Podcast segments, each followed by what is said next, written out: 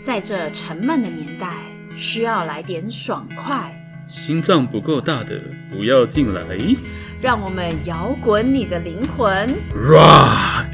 大家一起扭起来，李麦克与舒平，陪你聊现实的骨感和梦想的丰满。欢迎来到叉叉的摇滚灵魂。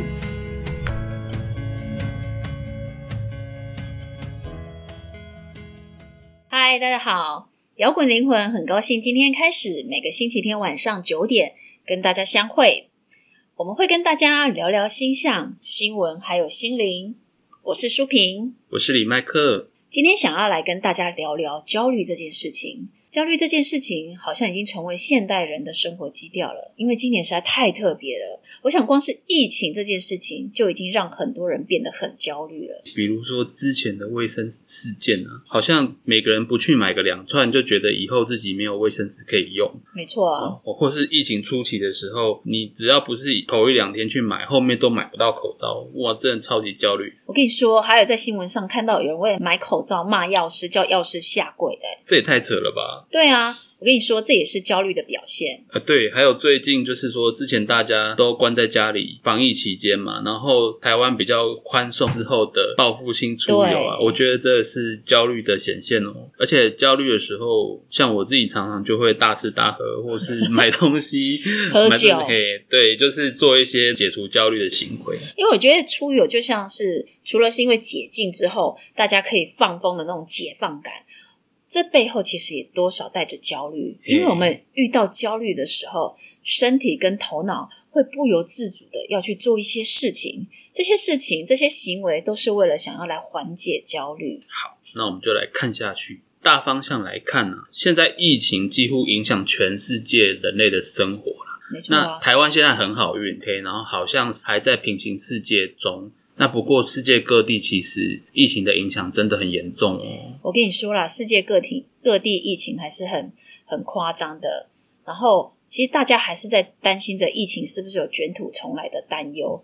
哎，有人说今年是庚子年，哎，嘿星象说我们这种摩羯时代跨向水平世代，所以在这世代交替的时候，好像本来就会有一些动乱。可是我想要说，我们今天就先来聊聊个人生活吧。因为从个人生活来看，每天的生活有没有让你觉得很焦虑呢？有，嗯比如说，比如说呢？这几天工作已经满档，结果你的老板突然就说：“哎、我看你们好像还有空间再塞点东西吧。”我操，什么屁话！这个时候就会很羡慕有些人可以呃上班打卡，下班准时，还可以炫耀一下自己下午茶点心多么的文青漂亮。对对啊，maybe 就是你正好正在准备一个考试，或者是一个重要简报，或你今天是业务，你在为了业绩上不来的时候，就会很苦恼。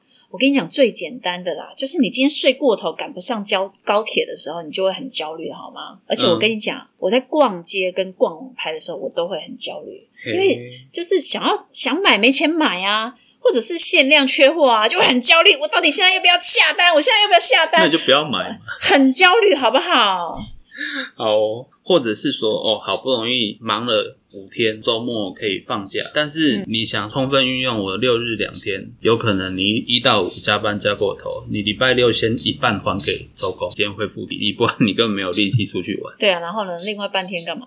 另外半天就耍废，然后只有星期天有计划，然后星期星期天晚上就开始焦虑，或者说星期六晚上可能去吃大餐泄愤。所以就是这些行为也是要来缓解焦虑。对，然后呢，耍废完之后呢，然后星期天又开始焦虑，所以要要上班，每天都很焦虑。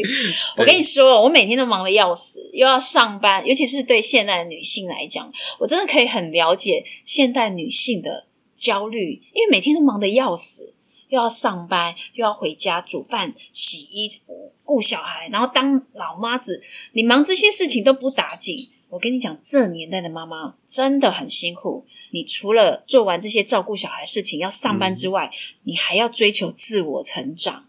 我告诉你，为什么？为什么我们还要努力进修学东西？带就怕小孩已经够累，对你还要怕跟不上别人，然后你还要努力的去学习，还要努力保持你的花容月貌。所以我们要运动，要健身，要练瑜伽，时间根本不够用一。天有三十六小时吧？没错，为什么我们要把自己搞得这么焦虑呢？我觉得每天的生活就好像在滚轮跑的那个仓鼠一样，一直跑跑跑，一直跑跑跑，真的好累哦。因为我们现在的世界跟过去年代已经不一样了。以前我们只要很安分的做好自己的工作，或者是我们看外面，就会觉得哦，因为我们现在已经可以看到很多资讯太多了，所以我们接触到外面世界太多比较，对，太多，然后外面世界变大了，我们眼睛已经可以往外看了，所以我们看的越多的时候，你内在渴望就会越多。嗯当你内在渴望越多的时候，你就会开始焦虑了。焦虑似乎是我们活在这个时代的生活基调，我们已经很难回到就是那种古早时代乡村生活，很平淡过每一天。但是焦虑有时不容易被发现，它的征兆有时候是很细微、很模糊的。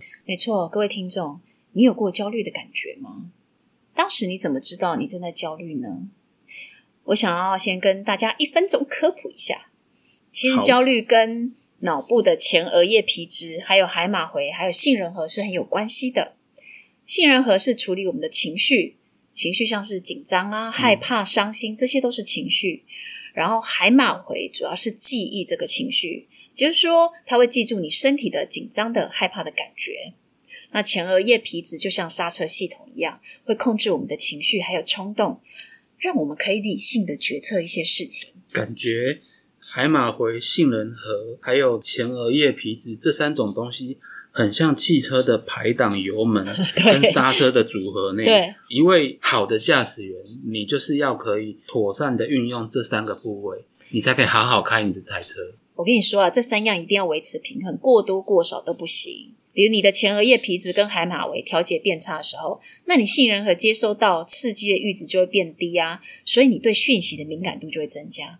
只要一点点的风吹草动，嗯你就会很敏感，然后你被恐惧淹没了，你会无法正常思考，这时候就会影响你的生活了。嘿，那你要不要介绍什么？什么叫做无法正常思考？通常无法正常思考有几种表现：第一，自我怀疑。自我怀疑就是觉得自己什么都做不好，做不到，然后感觉别人都在看我的表现怎么样。对我们常常有时候会很 care，很在意别人到底怎么样看我的这个人。但是其实我们可以这样嗯想，就是说，其实我们就是尽力做好每一件事情，我们其实是管不住别人脑袋里对，真的，你真的管，你真的管不到别人怎么想的啦。对，所以其实你就是先把自己做好，然后可以对自己负责，其他的再说。对，然后呢，无法正常思考呢，还会有一种就是你相信自己只有一种选择，比如说我一定要回家煮饭，我才会是个好妈妈。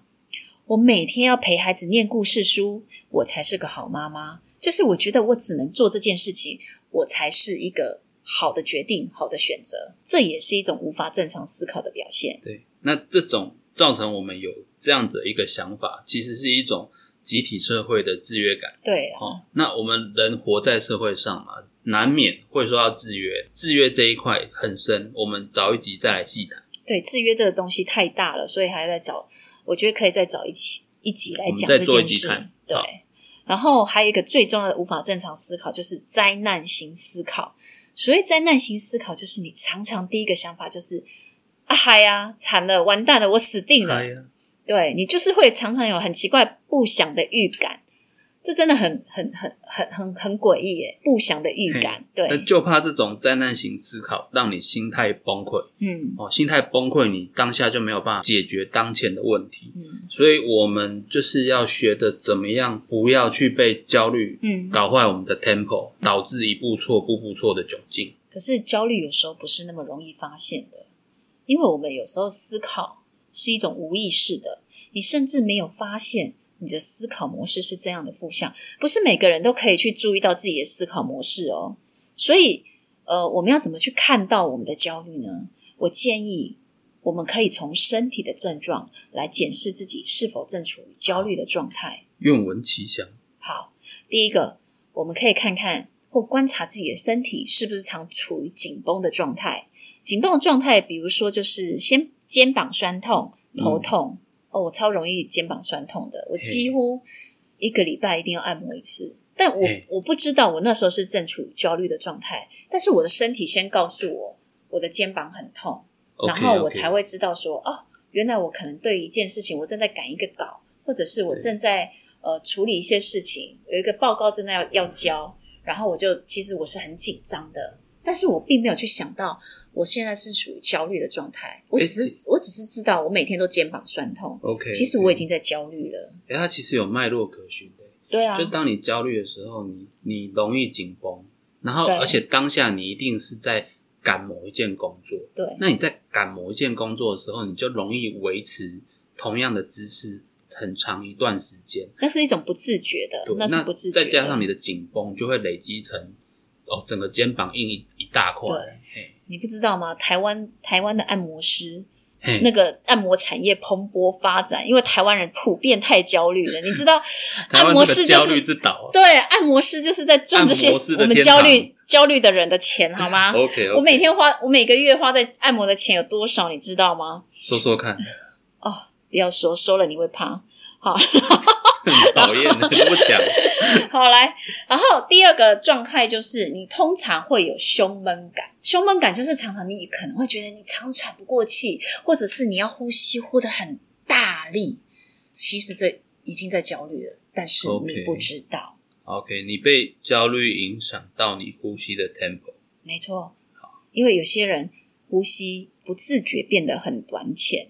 当你变得很短浅的时候，你的氧气的量到你身体的量其实是不够的所以你就会开始胸闷，然后你就会开始头痛。OK，恶性循环。对，嗯一一样一一一环扣一环的，然后接下来你就会失眠。什么？你没失眠过吗？有啦。如果那一天发生了一件让我不想清楚，我就没办法好好睡觉的事情的时候，嗯我就会躺在床上一直想，想到 想到天亮。就对啊，就是失眠啊。对啊、对，可是我跟你说，有些人的失眠不是只有单一某一件事情哦，失眠有可能是你变得很浅眠，嘿，我或者是你不容易入睡，一点风吹草一堆。一点风吹草动就一下就醒来了，然后或者是说睡眠的品质很差，这些都可以叫做失眠。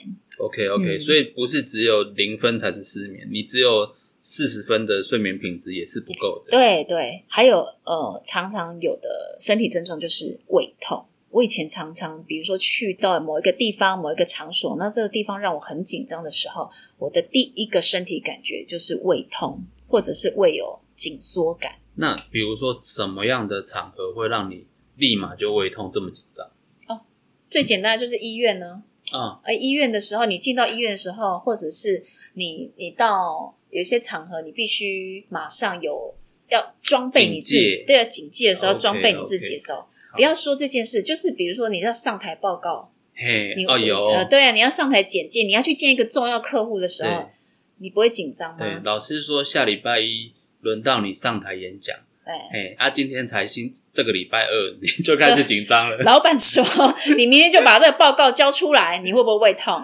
？OK OK，如果我们一直陷入这个胃痛，我们连报告都没办法好好做。对，但是我跟你说，接下来有些人就会不自觉大吃大喝 OK 想要缓解这个胃痛，所以你吃吃就是解决一些问题的妙方。对啊，所以常吃东西就会不自觉的吃太快、吃太急或狼吞虎咽。有，对即使旁边的人叫你你冷静慢慢吃，你还是继续快吃。没错，没错，因为这些都是为了缓解我们身体的焦我们的焦虑感，但其实很多这些身体都是我们不自觉的反应啊。所以其实我可以这么说，焦虑是一种主观感受，所以压力事件是客观的发生，但是感受是我们自己的啊。那所以压垮对可以可以这么说啦，压垮我们的不是压力事件，而是焦虑。OK，焦虑就是身体面对这个压力事件，要来保护我们的一个基因上安排的措施。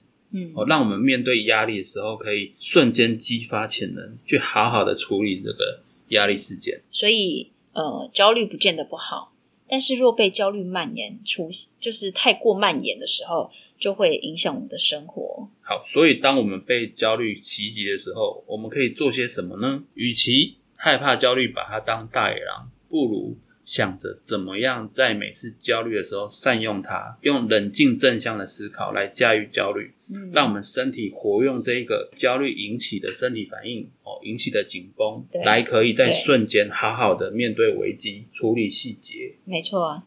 所以，如果你经常感到焦虑或出现莫名的恐慌的袭击的感觉的时候，呃，有几个方法想要提供给听众来帮你舒缓紧张的情绪。第一，深呼吸。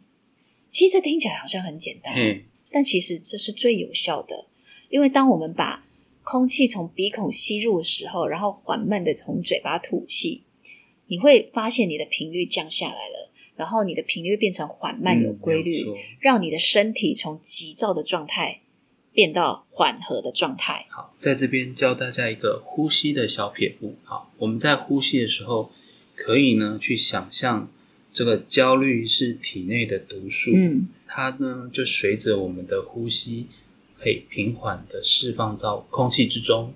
嗯，好，那你在释放的时候，可以放下一切挂碍。天地如此的广大，排出去的毒素呢，大自然就可以很温柔的、轻易的帮我们消化代谢出去，就像光合作用一样嗯，呼出焦虑这个毒素，然后吸入氧气，让我们的心胸更开阔。就好像光合作用一样，可以就是将不好的转化成就是养分这样子。对，然后呃，我想要再建议大家可以建立写日记的习惯，因为写日记就是让你用第三者的角度跟视角来看一些事件事件的发展，你会观察到，哎，你都是在什么样的状况下，就是心情不好的。所以书评有写日记的习惯。有，其实我一直都有在书写的习惯。我发现，当我开始写日记的时候，然后我在回顾这些事件的发生的时候，我可以用比较更高一点的视角跟视野来看这件事情的发展，因为你就跳出了那个我现在故事里面情节的那个受害者或被受害者的的角色里面。当你跳出那个角色的时候，用旁观者的角度看自己之前发生的事情，对你，而且你可以因为这样子来看到自己有一些负面的模式、负面的思考。我觉得写日记是个非常非常好的讲到一个方法。重点，就是觉察。对，没错，写日记其实也是帮助你觉察。对，然后我我我建议大家还可以建立运动的习惯，因为我们知道运动可以让脑内啡增加，所以会让心情愉快起来嘛。嗯，我对我来讲，大量流汗就是排毒的一种，就是让我心灵的毒随着大量的汗水流出来。我每次运动完，尤其是很喘很喘的那种满身大汗的状态下，我就觉得我心里面的一些很烦躁的事情跟着这些汗水排掉了。而且很有成就感。对，因为我的就好像变瘦了，瘦了一公斤然后运动完瘦了一公斤，超级有成就感的。所以运动这件事情呢，请大家一定要就是一定要建立起来，因为它真的是非常非常有效的呃一种一种一种方式。OK，嗯尤其 Michael 这几年胖了许多，那看着书评这样因为运运动 越来越健康，我的压力也是蛮大的。你不知道运动是一种一石二鸟的那个吗？对，又可以排毒，又可以排毒，又可以瘦身。哦，又可以让心情放松。对，就是减减心灵的毒跟减身体的毒，好吗？所以各位听众，开始运动吧。好，然后呢，还有什么方式可以帮忙大家缓解焦虑呢？维持规律的生活习惯。规律的生活习，惯。何谓规律呢？起床时间跟你的睡觉时间尽量不要每天有落差。好，然后你的三餐呢，不要吃太多，吃适量。那这样的过程中，可以让我们的身心灵处于一个相对平稳的状态。嗯，好，那你相对平稳的话，你也比较不会因为各种压力事件就有太大的焦虑起伏。嗯，情绪比较不会起伏。对你比较不会一点点小事就慌掉、混乱了。所以我跟你说，越忙越要让自己生活作息规律。生活作息规律，这个规律会让我们产生一个稳定感。你先不要管外界的发生是怎么样的混乱，你可以从你先可以自己做的事情做起，让比如说生活作息，这是你可以自己建立的稳定。嗯，让你有了生活的稳定感之后，然后呢，你会发渐渐发现，哎，外在事件好像也会随着你内心的稳定，慢慢稳定下来了。嗯，你的频率影响你周遭的事情。对。啊，对。啊，所以越忙越要让自己生活稳定。然后呢，呃，最后一点我觉得最难诶，就是我们要远离负面的人事物，因为我觉得我们的生活周遭的人事物，就是要来让我们修炼的、啊，不然我们生而为人是要干嘛？生而为人就是到地球翁那里打就是我们要来，我们就是要来地球打怪的啊！所以你身边就是一定会有负面的人事物，所以你不要去排斥那些负面人事物，或者是觉得害怕，因为它本来就会出现。但我们可以做的就是，当你在很焦虑的时候，我们要先让自己远离负面的东西。规则是好墙，把它打开来。对我，我我跟你讲，最简单一件事，你先远离负面新闻。我觉得负面的新闻真的会影响我们的频率、欸。很毒我你这几年已经不太看新闻了，因为我们我觉得台湾新闻就是好像都是从那个那个基本上会很着重于社会事件，而且都是挑耸动的去追。啊，没错没错，就是都是从行车记录器来的新闻，就是不是不是自己去追的新闻，也不是说让我们得到得到一些记者就从网络上我们这样子批评记者也不太好，不太好，但是有些你可以先选择你看的东西，你看的电视新闻进入到你脑子里的的频率，你可以选择。媒体网络上的资讯很多，但你可以选择你想接受什么。对哦。对，还有就是一个很重要的是职场上的人，你的职场上有没有一些很爱讲八卦，然后聚在是矫情，在茶水间？哎，我告诉你，我告诉你哦，我跟你讲，那个谁谁谁很贱。跟你说，就是有这么多这种人，而且我跟你讲没事干。我跟你讲，如果你没加入那个八卦团，你还会觉得很焦虑，你好像被排会被排挤。对，你会被排挤。有时候你我们也不想要，就是这样到人长短嘛，对，可是你就会很焦虑，不跟着聊就被排挤 了。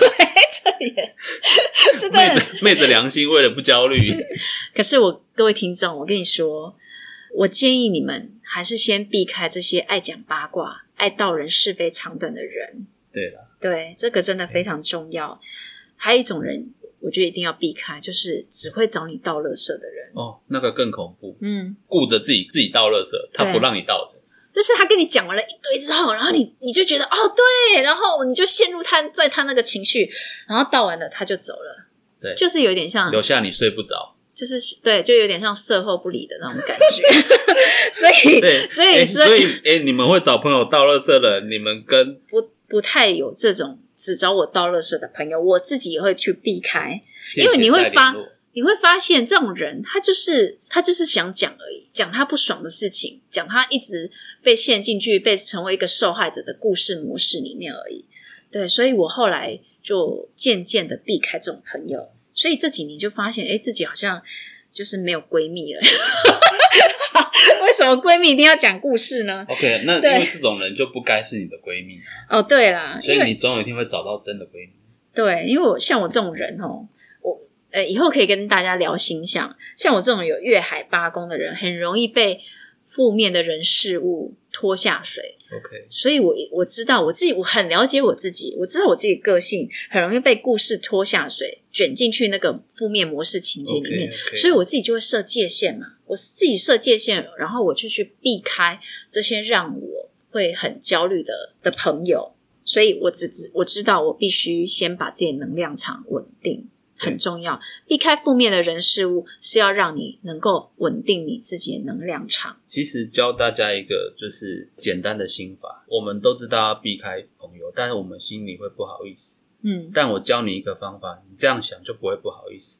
就其实我们交朋友就跟追剧一样，哼，哎，如果一部剧它有五十集，但是你前三集就不想看，嗯你会看，你还会看下去吗？嗯，但是他就是想要来找你啊，但你，但你有时候你为了追救自己啊，就是嗯你要想，你不退坑，这部剧你就要花你五十集看完。对，就是内心要有设一个界限。，五十集是多少个夜晚？其实我觉得这跟了解自己很有关系，你必须知道自己界限到哪里。哦，这种人或者这种事，，你可以给他机会，就是你跟他讲说，哦，我没有力气听你倒垃圾倒三小时，嗯，那我可以陪你聊个十分钟。对久了他就不会找你他如果了愿意尊重你，他这个也才是朋友可以是当朋友的，这个才是朋友。那如果你这样讲，他还是每次一味的倒，其实你可以转头走人就走。对对对啊，对。不过不是每个人都可以做得到，转头就走啊。所以了解自己真的很重要。好，但是一定要先把技能量场稳定了，你稳定了，你才有办法有心思有余力去照顾身边的人。所以不是我们自私，是我们自己知道很了解自己。我们如果自己都救不了了，怎么样开导朋友？对啊，对，好，嗯所以既然焦虑是我们逃不掉的一种情绪，好，与其我们去逃避焦虑，不如我们去学着怎么样了解这个焦虑，接受这个嗯焦虑。嗯，哦那你知道吗？其实情绪触发跟每个人的人生剧本还有人生角色息息相关。所以当你焦虑时，就意味着你内心有个东西其实被触动了。所以你要问问自己啊，为什么我现在焦虑了？你察觉到你的焦虑之后，我希望你要先问问自己，为什么我现在感觉焦虑？提出这个问题后，就要按下暂停键。命运的暂停键，对，像是一个旁观者一样去关照焦虑这件事情。嗯。这个步骤是一个核心，因为你要去觉察、去关照你的焦虑，嗯。哦，不然的话，你会被这个情绪的状态淹没，然后你就只是跟着焦虑一直在那边慌张啊，啊。这边难过，然后不自觉的去做很多事情，就是情绪化 OK 的，情绪化的反应啊。对，对。啊，因为如果你在不自觉的无意识情绪反应下，哈，你有时候做的一些事情或行为，你到最后后悔，而且没有人会是赢家。嗯，所以，如果我们随时保持觉知，去想想，诶，为什么我碰到某件事情或某个关系的时候，我就会开始情绪波动？为什么我跟我妈讲话我就觉得烦？为什么我跟老板讲话我就焦虑？为什么我跟我这个朋友出去，我就开始胃痛？这个都可以去，这这个你都可以去觉察的。所以，对于焦虑的情绪，我们可以选择更有觉知的去面对。其实有焦虑发生的时候，也是要让我们往内看，你会发现有更深的情绪印记在里面。如果如果这个人你跟他出去你都焦虑的话，嗯你可以去看看说是你们相处中的哪一块带给你这么大的压力？有什么模式是对你对是你一直一直都没有，那个的，有可没有发能有可？能是刚刚提到的到了是，也有可能是别的事情。也许他很喜欢掌控你们要做什么做什么，哦然后你你本身不喜欢被控制，对，对。那有些人喜欢被控制，所以不一定要看人跟有人喜欢被，控制哦。有人不想要想行程，朋友说什么他都好。哦哦，啊对，有这种人。对，，那有人很讨厌别人，朋友说什么都好，嗯。喜欢朋友有主见，哦。所以，所以我们本来就是要呃，可以轻松的一起打发时间的朋友一起出去娱乐嘛。如果你现在是定义说我礼拜六是要放松，那你就不要去挑没有办法让你放松的朋友来嗯。安排这一天的事情。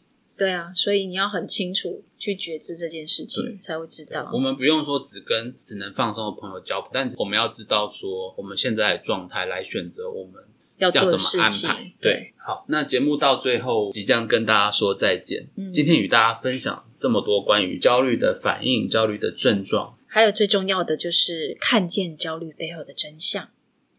愿大家一起来穿越你的焦虑。我们下下周周见喽，拜拜。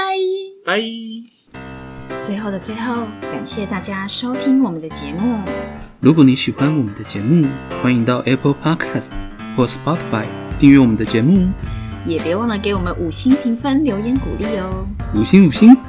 明天又是上班日啦，让我们大家一起坚强的面对吧。我我们下周见